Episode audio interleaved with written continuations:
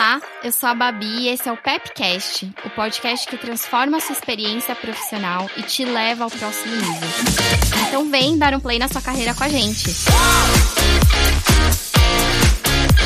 Eu sou responsável pela área de Employer Branding, que é marca empregadora, e cultura também aqui na PepsiCo. No episódio de hoje, a gente vai falar sobre uma área incrível, super interessante e estratégica, e que desperta muita curiosidade, que é a área de Insights. Se você nunca ouviu falar disso, fica aí ligado ou ligada, porque eu tô aqui com a expert nesse assunto, a nossa vice-presidente de Insights e Analytics da PepsiCo América Latina, a Érica Diago. Érica, seja super bem-vinda ao Pep podcast. Oi, Babi, prazer estar aqui. Obrigada pela recepção. Boa, então vamos lá, Érica. Tenho várias perguntas aqui para você. Tenho certeza que todo mundo vai curtir também, saber mais.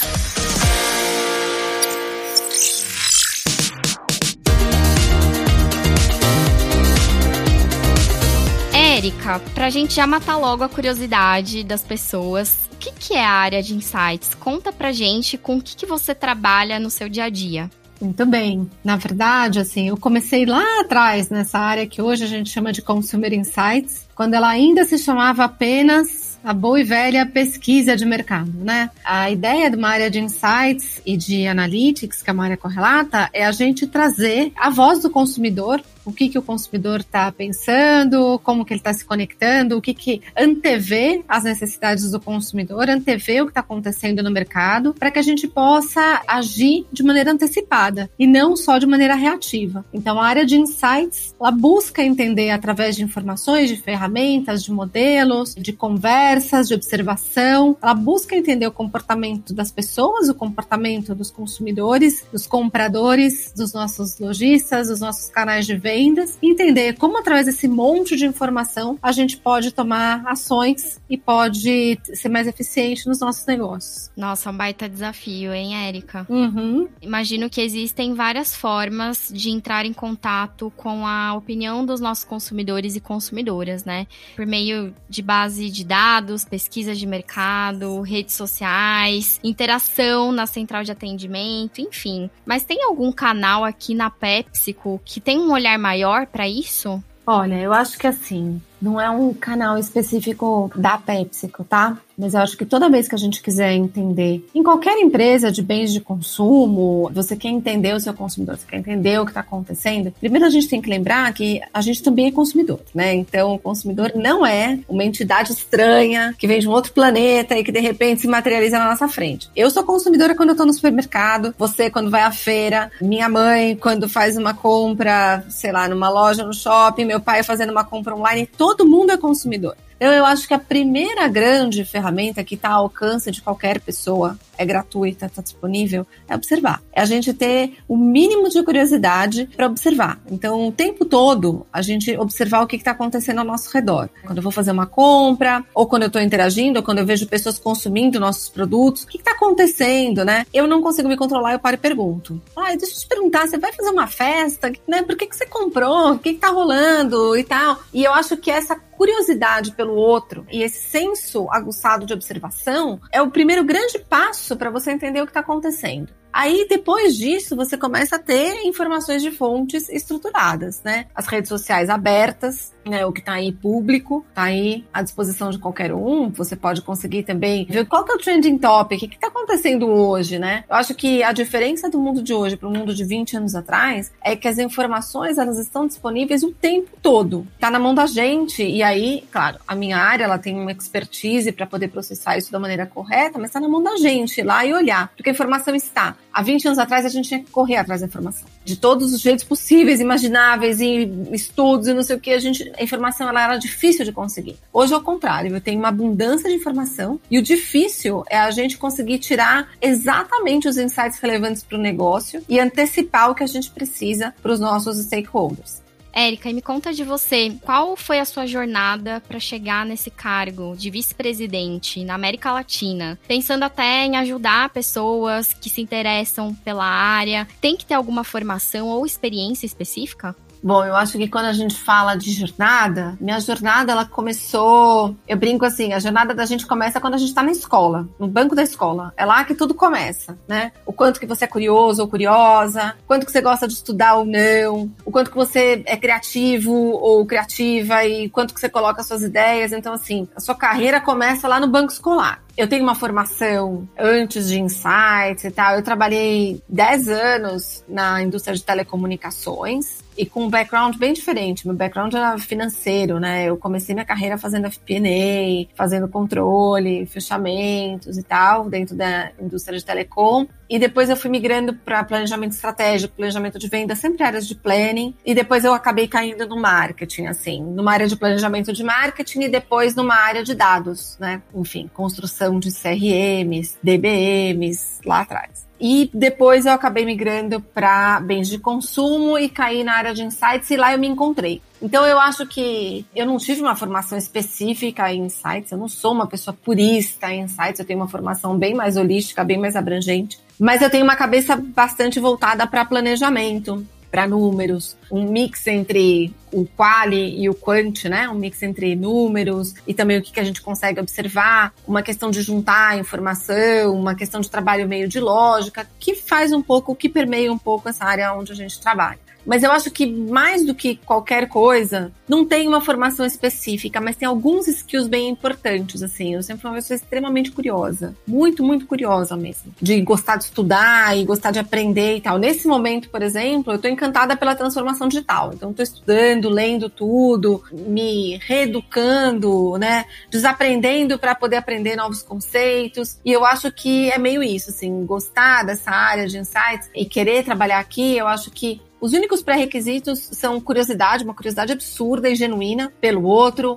pelo que o outro está falando, por aprender, por estudar, por observar e ter essa questão de ser disciplinado o suficiente para aprender, né? Porque a gente tem que ter uma disciplina bastante profunda para aprender, porque eu brinco um pouco, quem assistiu Pinóquio, né? A gente tem meio que o papel do grilo falante, assim. A gente vai ter que falar para a organização, olha, esse é o caminho, a gente entende que aqui tem uma oportunidade, ou a gente acha que não, essa é uma péssima ideia, mas para isso a gente precisa ter conteúdo mesmo. E aí requer estudo, dedicação, meio por aí você separa algum momento da sua semana, do seu dia, para você estudar esses temas que te interessam? Como que você se organiza? Porque hoje a gente tem uma rotina doida, né, Erika? Como que você usa essa disciplina durante a sua semana, o seu dia a dia? Além da gestão de uma função importante, que tem bastante gente, que está na América Latina inteira, eu tenho uma carga de viagens importante e eu tenho três filhas meu marido, tenho três filhas, um cachorro e dois aquários. E isso requer, assim, uma multiplicação do tempo. Então, eu acho que tem alguns recursos que acabam te ajudando, né? Eu acho que você tem, nos momentos onde você pode ouvir alguma coisa, né? Ouvir podcasts, ouvir audiobooks, isso acaba otimizando, você acaba multiplicando um pouco o seu tempo eu gosto de ler livros ao mesmo tempo, então livros simultâneos. Então eu tenho nesse momento uns três, quatro que eu vou lendo ao mesmo tempo sobre diversos temas e eu vou lendo em, em ordens meio caóticas. Então vou vendo os temas que vão me interessando, vou lendo e marco e tal. Mas sim, eu tenho uma personalidade mais agitada, o que acaba fazendo com que eu faça muitas coisas ao mesmo tempo. Mas eu acho que se alguém precisa de alguma dica, assim, eu sou bem ruim, acho que para dar dicas, mas eu acho que reservar um pouco de tempo tem que ser antes de você entrar na máquina, sabe? Tem que ser no começo do seu dia, no seu deslocamento. Ah, mas eu tô só trabalhando de casa. Então, guarda meia hora antes de você dar um sinal que você tá verde no Zoom para você poder ler um pouquinho, ou termina um pouquinho antes, coloca lá que você está offline, mas na verdade você não está offline, é só para ninguém atrapalhar naquele momento para você poder ler. Mas eu acho que mais do que encontrar os espaços, o segredo é disciplina. Então, assim, ter uma disciplina ferrenha para você aprender faz parte, assim. Então, eu, eu preciso aprender de alguma forma. E a disciplina vai fazendo parte disso. Outra coisa importante que eu tenho é ter um caderno na mão. Caderno, qualquer caderno. para você escrever as coisas ou que você quer aprender, ou que você esqueceu, ou que você viu que se interessou e quer voltar num artigo, não sei o quê. Tenha um lugar para você anotar, porque a gente esquece. E aí depois você pode voltar com mais calma, assim. São coisas que para mim, via de regra, funcionam. E como que é ser vice-presidente América Latina? Tem muita diferença regional? Como que vocês aproveitam as riquezas de cada país? E falando de Brasil, tá? Já vou emendar aqui na pergunta. Tem alguma particularidade? Tem algumas diferenças eu fui desenhando minha carreira para um lado mais internacional de maneira não intencional, tá? Nunca foi minha intenção. A área foi se transformando, eu fui me transformando com a área e quando eu me dei conta eu já estava na região há muito tempo. 2024 faz 10 anos de companhia, então tô 8 anos e meio na companhia agora e eu fiquei praticamente um ano só no Brasil. Depois eu já fui migrando para a região. Eu acho que tem algumas coisas bem importantes assim. Quando você senta numa cadeira de região, a primeira coisa é você ter uma humildade absurda para aprender traços culturais. Faz muita diferença você entender culturalmente quem são seus interlocutores. E isso sem nenhum juízo de valor. Mas faz muita diferença. O modo como você trata com um argentino, que é um pouco mais frontal, com o modo como você trata, de repente, o mexicano, que tem uma certa formalidade. Você tem que aprender esses rituais culturais para poder navegar no sistema. Você não consegue ser exatamente pleno o tempo todo. Você tem que aprender como que você navega no sistema, respeitando a diversidade cultural de cada país e de cada sociedade. Isso é fundamental. É, alguém parou para me ensinar isso? Não. Eu fui aprendendo através de observação, através de investimento de tempo, perguntando. É fundamental perguntar quando você está na região. É, posso fazer isso? É adequado que eu me comporte dessa maneira? É, posso fazer esse tipo de pergunta? Como que é a melhor forma de fazer a pergunta? É muito importante você ter esse jogo cultural e esse jogo político para você aprender a navegar num sistema que é altamente complexo. A complexidade que você tem numa operação, como o Brasil, por exemplo, é de um tipo. A complexidade que você tem operando na região é outra. E tem um segundo, uma segunda camada de complexidade operando em numa região, que é você influenciar. Não necessariamente quem está na região tem a última palavra, mas você tem a capacidade de influenciar fortemente os países, né? Então você saber demonstrar valor, agregar valor, como que você consegue entregar alguma coisa que realmente tem impacto no país e no negócio, como que você consegue alinhar a agenda da região com o negócio, para que você possa de verdade pode participar daquelas discussões. Então eu acho que é importantíssimo se educar, ter humildade para ouvir, para aprender culturalmente quais são as grandes diferenças e elas existem e entender de verdade como eu posso ser útil, sabe? Eu sempre falo para as equipes, né? Como que eu te ajudo? Como é que eu posso te ajudar dentro de determinadas conversas? Eu acho que esse é o papel, assim. A região tem que ser um enabler, tem que ser alguém que abre portas e janelas, tem que poder elevar a voz de um país quando o país está precisando de ajuda, tem que conseguir trazer um pensamento diferente, mais robusto, quando algum país também precisa de ajuda. E acho que essa oportunidade de trafegar dentro de culturas diferentes é super enriquecedor. Então, sim, eu sou super suspeita, porque eu acho fantástico, assim, te abre muitos horizontes, sabe? E com relação ao Brasil, você tem alguma particularidade? Não, assim, eu acho que tirando o fato que é o único país que fala português, né? Porque toda a América Latina fala espanhol, eu acho que o Brasil tem uma informalidade e tem uma proximidade que é muito boa de estar sabe? Você consegue estar de uma maneira muito próxima, muito informal, muito acolhedora. Eu acho que isso são características do Brasil, mas que não são tão diferentes de alguns outros países. Nós sim somos menos formais, o que também faz com que a gente consiga, né, se conectar e se organizar em sistemas menos estruturados e tal. Mas não é tão diferente assim. Eu acho que a única dica para o pessoal do Brasil que está escutando falar, ah, eu queria muito uma carreira internacional, uma carreira regional e tal. Eu acho que é bem importante investir em, ao longo do tempo, aprender a falar o espanhol legal, aprender a se comunicar. Eu acho que para a gente é mais intuitivo, às vezes, falar inglês e serve, e tá correto, serve, funciona. A gente tem esse jogo de cintura de falar o portunhol, que também funciona muito bem, mas acho que é uma vantagem quando você vai aprendendo e você vai se conectando com essas outras sintonias, também vão te abrindo mais caminhos e mais portas. Acho que é um investimento que vale a pena também, para quem tem essa ideia. Isso se relaciona com o que você falou no começo, né? De ter curiosidade tanto pelo país quanto pela língua, né? Em aprender coisas novas e tudo mais. Eu acho que esse combo dá bom, né? Dá muito bom, dá muito bom. dá muito bom e te dá uma tremenda vantagem competitiva, entendeu? Porque vai te preparando e vai te robustecendo, assim. Eu acho que te deixa uma pessoa mesmo mais potente, mais forte, mais preparada, com mais capacidade de improvisar, com maior visibilidade. Eu acho que é bem legal, assim faz uma diferença.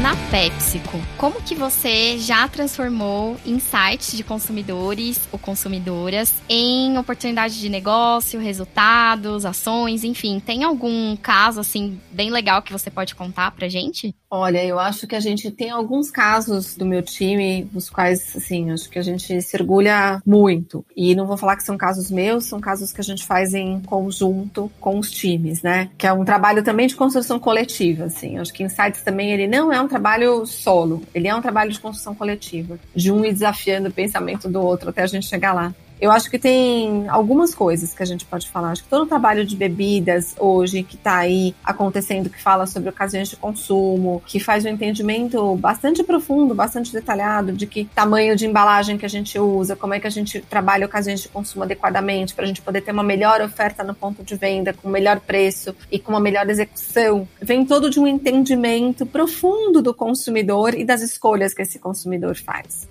A gente já teve, na parte de alimentos, a gente já teve insights super interessantes que falam desde sabores. Sabor que tá rolando? O que tá acontecendo agora? Ah, a gente tem uma oportunidade de um sabor X. Isso vem da nossa observação. E aí a gente entende que tem lá uma oportunidade que a gente pode trabalhar uma determinada linha de, de sabor para os nossos consumidores. E também tem momentos em que a gente diz não, que a gente fala, hum, acho que não é uma boa oportunidade, acho que não, não vale a pena a gente cair por aí por conta desse trabalho ou por conta dessa razão, dessa e dessa que a gente também já fez. Então eu acho que hoje o que a gente enxerga é que existem determinadas coisas que vocês veem, como linhas de sabores, portfólio de sabores, portfólio de texturas, mais crocante, menos crocante e tal, que a gente tem aí no portfólio, que surgem de coisas que a gente observa com o consumidor e de trocas que a gente tem. Bebidas tem esse outro exemplo. Sei lá, acho que tem outras coisas assim que a gente pode, que a gente vê e que não necessariamente vocês veem, mas que a gente está lá por trás, lá no começo, lá nas primeiras discussões.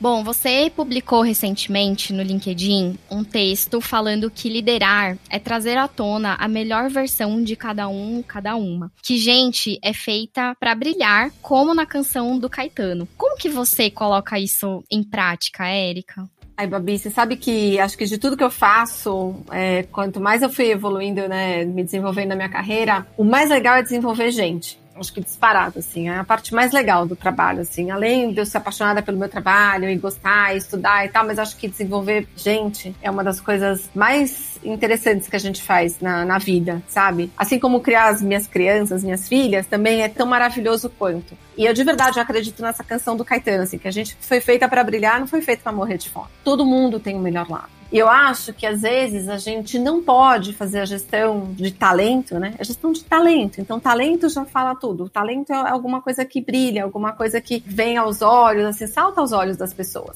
Então, eu acho que existem dois tipos de olhar, né? Tem um olhar que é o copo meio vazio, que você fica o tempo inteiro tentando fechar seus gaps. Você fica o tempo inteiro ali e tal, não sei o quê. E eu acho que tem uma fase da vida que realmente a gente ainda tá aprendendo muito, então você vai, mapeia seus gaps, vê o que, que você tem para desenvolver e tal. Aí tem uma fase da vida que você começa a ver que você tem muito a melhorar ainda, que determinadas coisas talvez o ideal seja você chegar num nível médio. E o bom mesmo é você descobrir naquilo que você é bom, naquilo que você brilha, para você ser muito bom muito bom. E eu acho que o grande, a grande sacada no líder é conseguir ver o que é isso que é muito bom em cada um, para você fazer as pessoas brilharem. Eu acho que primeiro fazer com que as pessoas encontrem as áreas de oportunidades delas e possam levá-las essas áreas ali, fechar o gap e tal, ok, mas levar ali numa área até onde ela consegue entender que tá tudo bem. Mas o mais bonito é quando a gente vê o que, que cada um tem de diferente, de bom para oferecer e como que você pode fazer essas pessoas brilharem. E aí tem várias formas. Eu acho que primeiro confiar nos seus times. Confie nas pessoas. A gente via de regra tá cercado de pessoas muito boas, assim. Então confie nas pessoas, elas vão fazer o melhor delas e principalmente quando você dá chance das pessoas se apresentarem em fóruns e tal, elas não vão deixar por menos, elas vão lá dar tudo que elas têm. E é muito incrível ver essa transformação. Dar essa oportunidade, acreditar e confiar que a coisa está sendo feita, faz muita diferença, né? Eu acho que além disso, de você confiar, é, tenha diálogos abertos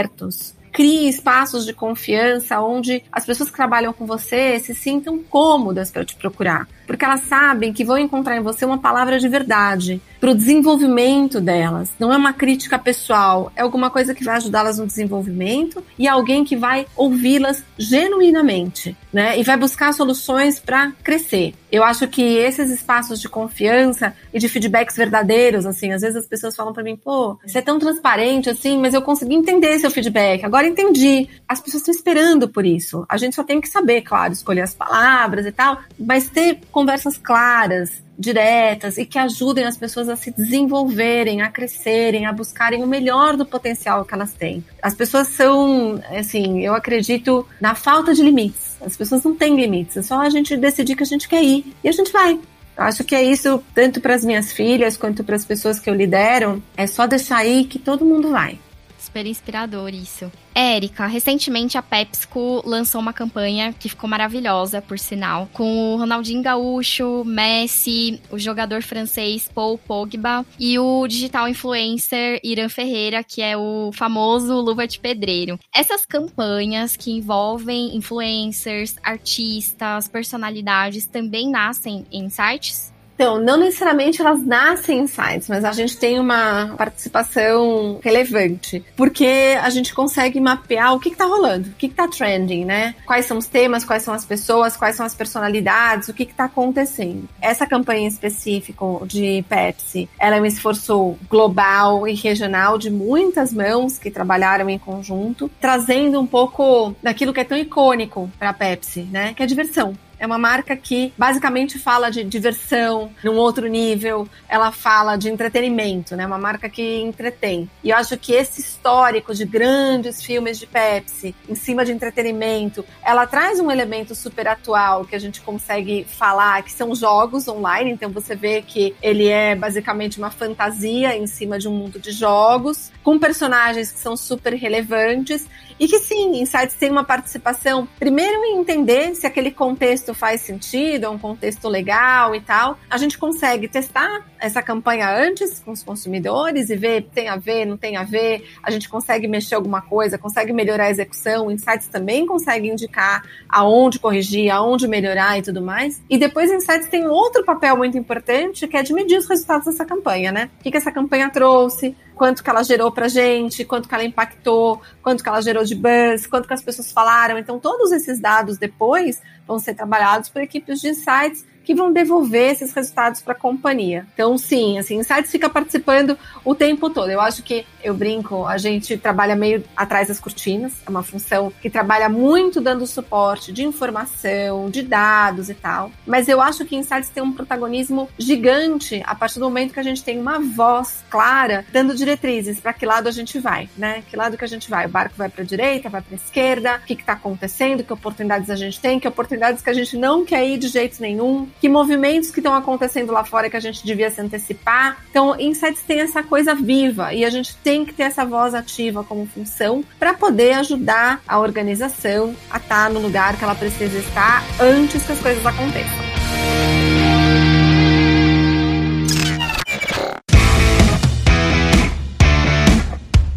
Érica. E aí, partindo pro finalzinho aqui do nosso episódio, a gente tem um quadro super especial que se chama Sabor do Conhecimento. Nele, a gente compartilha conteúdos que a gente curte, enfim, para inspirar a galera que tá ouvindo a gente.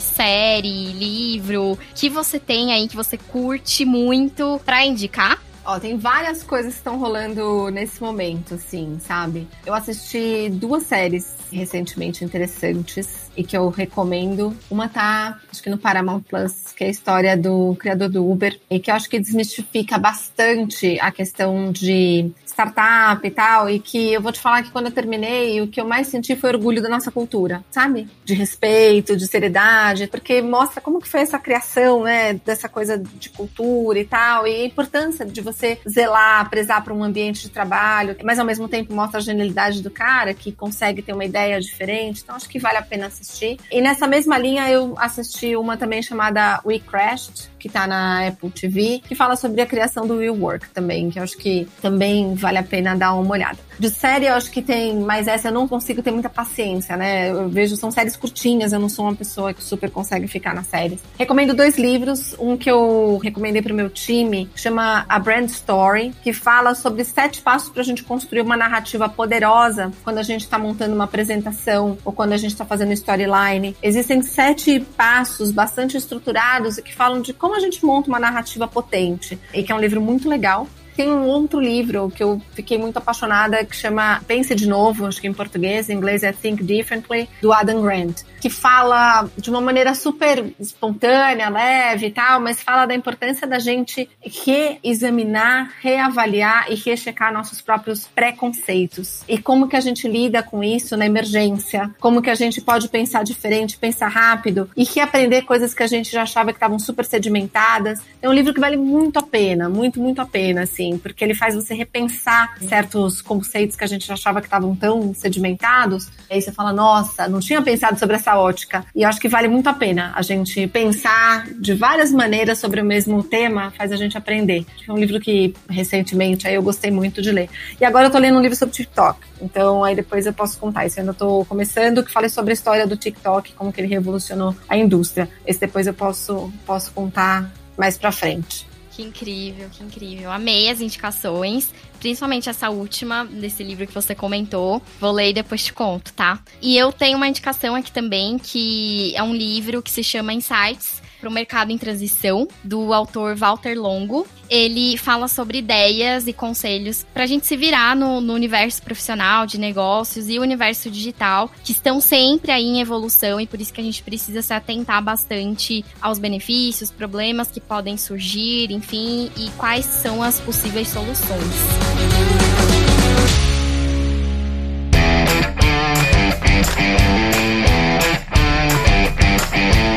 Bom, Érica, obrigada mais uma vez por você ter topado o nosso convite, por você estar aqui hoje. Foi maravilhoso conversar com você, conhecer mais de insights, fiquei apaixonada pela sua área. Você só reforça a relevância dessa área para a companhia, o quanto ela está aí permeando todas as outras áreas e funções. Então é incrível conhecer um pouquinho mais desse trabalho maravilhoso. Obrigada por compartilhar também a sua jornada, que é muito inspiradora, trazer essa inspiração para cá também através da sua fala. Então foi um prazer. Obrigada mesmo. E eu espero te encontrar em próximas oportunidades aí também. Bom, eu que agradeço demais, Babi. Eu agradeço o espaço, o tempo, a paciência de quem está ouvindo e me escutando até agora. E é isso, assim. Eu acho que também quem quiser trocar uma ideia e quiser me procurar, tô sempre fácil de achar no Zoom. Eu respondo o Zoom, é só me chamar. Assim que der dois minutos, eu sempre respondo. Pode me achar também no e-mail. E assim, eu acho que vamos conversar. Eu acho acho que essa é a parte mais legal, assim, do trabalho, né? Conversando, a gente consegue criar novas ideias, novos conceitos, a gente consegue evoluir, e é para isso que a gente está aqui. Então, para quem não é da companhia, né, e que não vai conseguir me acessar pelos canais internos, eu também estou no LinkedIn, então quem quiser também se conectar, mandar um e-mail, trazer perguntas, também é super fácil me encontrar, Erika Diago, é assim que eu estou no LinkedIn, e também com o maior prazer vou poder responder, e enfim, a gente continua conversando por lá também. Muito obrigada de verdade pela oportunidade, foi incrível para mim também. Boa, obrigada, Érica. Obrigada para todo mundo que tá aqui ouvindo a gente. E é isso, pessoal. Até o próximo episódio. Até mais. Obrigada, gente.